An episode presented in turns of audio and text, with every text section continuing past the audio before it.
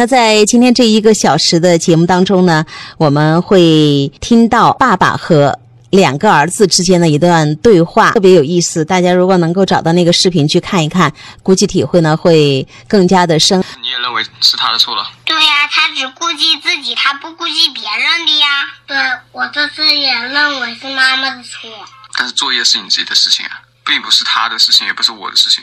做作业本身就是你自己的事情，为什么要别人来要求你呢？你不能把自己事情干好吗？对，你是一个男子汉，做作业现在是你的职责。我只是觉得他讲话的语气可以对我好一点。对呀，其实有些话说出来极其伤人的。那你们就把自己的事情做好就不会了嘛？事情有有前因后果啊。女孩子就是情绪化一点，本来就是你们自己的问题啊。事情没做好，所以她才发火啊。你把自己的事情做好了，她为什么要讲你？你可以不做作业，对吧？你直接明天带到学校就好了。老师骂又骂你而已，我在家里又听不到。我跟老师讲就好了，对不对？你自己不愿意写作业，那你就不要写好了。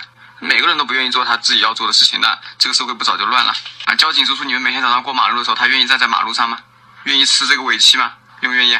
不愿意，难玩死了。对啊，那还不是在那里职责？你是一个学生，你的任务当然是学习了。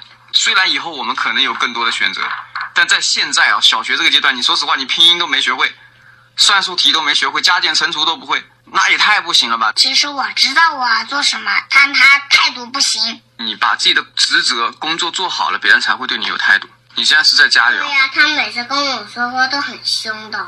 那首先是这样，你们没有把自己的事情做好，所以他才会很凶。到爸爸公司来上班，你连最基本的工作态度都没有，连自己的工作任务都没有完成，我为什么要对你好态度？尊重是相互的。明明听到有一点是什么？我在看书的时候，我在书房里有听到的。他一开始是很好很好声的跟你们讲的，但是你们没有听。还在自顾自的闹，没有立马静下来，所以导致他最后给你们发火了。而且他那个不算发火，他无非语气稍稍的强硬了一点点，就是因为平时没有凶过你们，所以你们就觉得他态度不好了。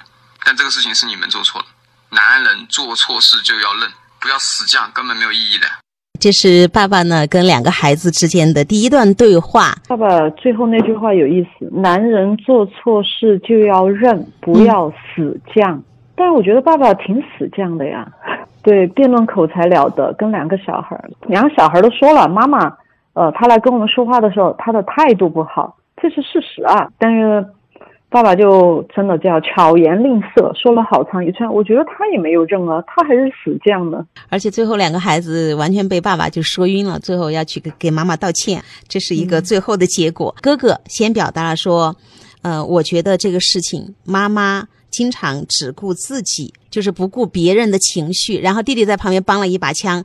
我也觉得这次是妈妈的错，因为爸爸从来就没觉得有错哈。包括他觉得妈妈的那些所谓孩子认为没有好好说话，语气都不好啊，那么凶，但是爸爸都觉得没有问题，所以爸爸是不会认错的。其实最先那个导火索，从这个对话里面我们可以推导出来，其实就是关于作业嘛，哥哥作业。可能没有像妈妈要求的那样去做或者去完成。总之，就是因为这个事情，妈妈对他们发火了。然后发火了之后，可能孩子们对妈妈也会有一些个不配合，妈妈到爸爸那儿去告状了啊，是这么样的一个因由。那关于做作业，爸爸说的是，作业是你学生的本职工作，你要先把你的这个事情做好，因为事情是有因果的，因为你没有做好，所以妈妈才生气。那对于这一点，你能够聊一聊吗？就是爸爸在这儿说了一大堆，学生的职责是写作业，就像警察的职责是在大街上指挥交通，嗯，或者怎么怎么样。我觉得这偷换概念哈，孩子是孩子，大人是大人，大人跟孩子处在极其不同的状态当中啊，所以这个是没有办法这样打比方。那学生的职责就是写作业哦，警察的职责就站在大街上哦，他也不想闻气说尾气，人家还不是坚持站在那儿了。你不想写作业，你就应该坚持写下去。那个警察都是这么干的。这是成年人，那是孩子。我觉得这个没有办法这样子。但是孩子因为搞不清这个背后，所以我觉得 他是诡辩。另外就是学生的职责是写作业，你要是把作业写好了，妈妈为什么要吼你？这背后的点是孩子他本来就是未成年人，他在成长当中，他就把作业都写好了。他什么问题、什么毛病或者什么都没有，成年人都做不到，为什么孩子要做到就是没有问题、没有毛病？嗯，那那孩子要啥问题、啥毛病都没有了，那你们这些大人拿来干啥呢？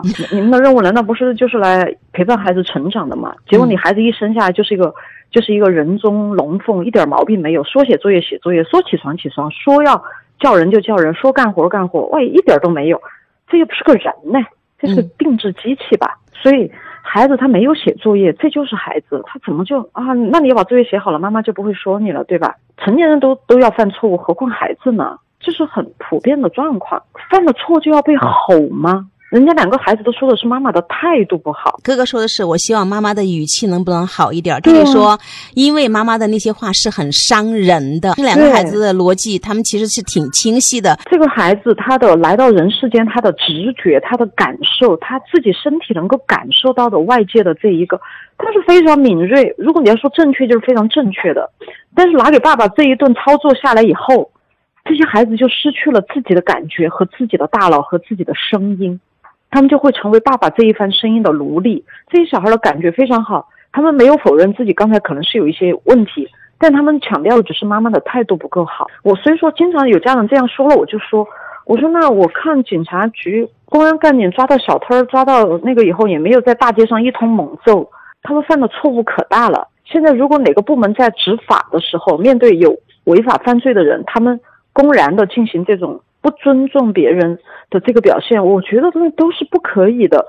那大人世界都如此的重视这一个，那为什么在儿童的世界就没有？就因为孩子的表现有不好，他就要被不尊重。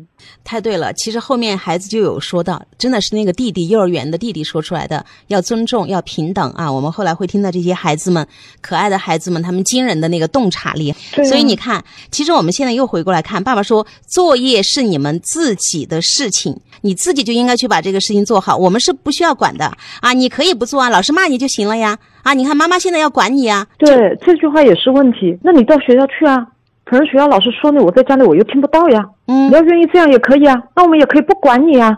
哇，这个话就是威胁，孩子怎么可以承担得起这种切断我们给你的链接的这种威胁？那我们不管你啊，你到学校去个人找啊。所以当爸爸发出这份威胁的时候，俩小孩都没吭声的。对，接不住，不嗯敢，他不敢公然的说，那好啊，那我自己的事你们别管，我自己来。他们怎么敢？这么小的小孩，他是要靠父母的物资，对吧？时间精力去把他养育大的。当父母只要一用我抛弃你，我不跟你站在一起，我抛弃你，我切断跟你的连接来威胁小孩的时候，任何小孩都会屈服。所以这俩小孩在这句以后都没吭声，这份感觉就很不舒服了。管你是为你好，这个意思也出来了。你是我嗯孩子，我才管你啊！我们都是为你好，我们才管你，不然呢哈？所以我们经常家长想要管孩子的事情，但是又没有方法去管呢，孩子们又觉得特别的委屈。